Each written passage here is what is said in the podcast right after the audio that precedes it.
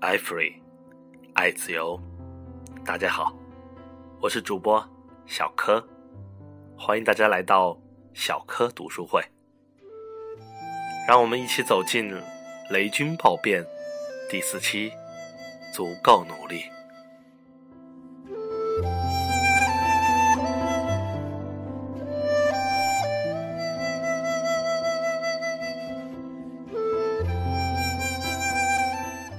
努力，而且过度相信努力。一个业内广泛的认识是：论努力，无人能出雷军气哦。周鸿祎在互联网界以努力闻名，可是与雷军相比，他自认不如。雷军的下级和他的朋友对他旺盛精力。体认更深，并心相信这其中有天分的成分。他可以夜以继日的工作，在很长的一段时间里只睡四五个小时。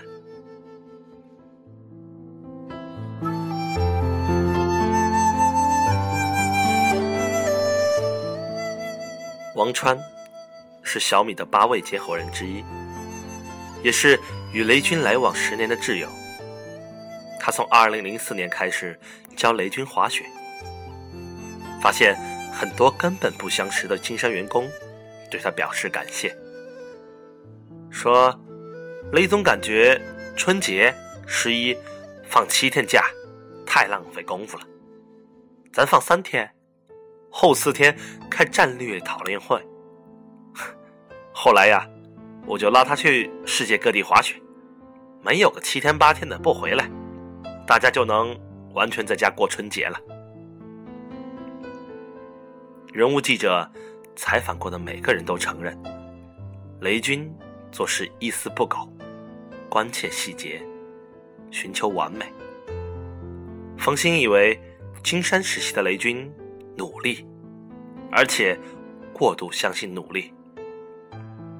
这指的是他在小处事无巨细的操劳，却失之对大事的掌握。方心记得，雷军已经亲手为他收拾过两次混乱的办公桌，并留下署名字条，就是通知你说这活儿我帮你干了，你肯定会想想，以后啊，自己注意吧。雷军的朋友，百度前市场总监毕胜，向人物记者描绘了首次见到雷军的印象：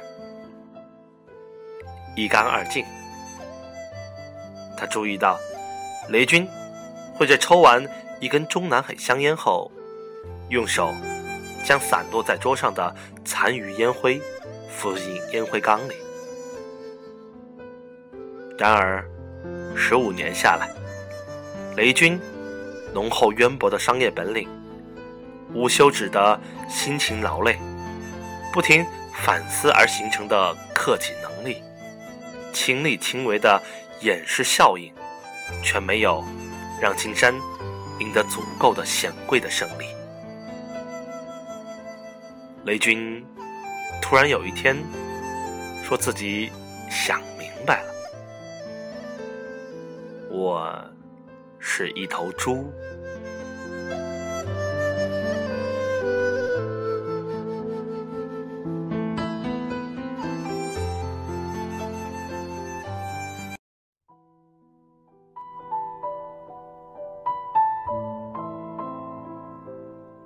传奇人物志系列节目摘自微信公众号“传奇”。如果你想收听更多内容。请关注我们的公众微信号 “iFree 微商俱乐部”。感谢收听，我是小柯，下次见。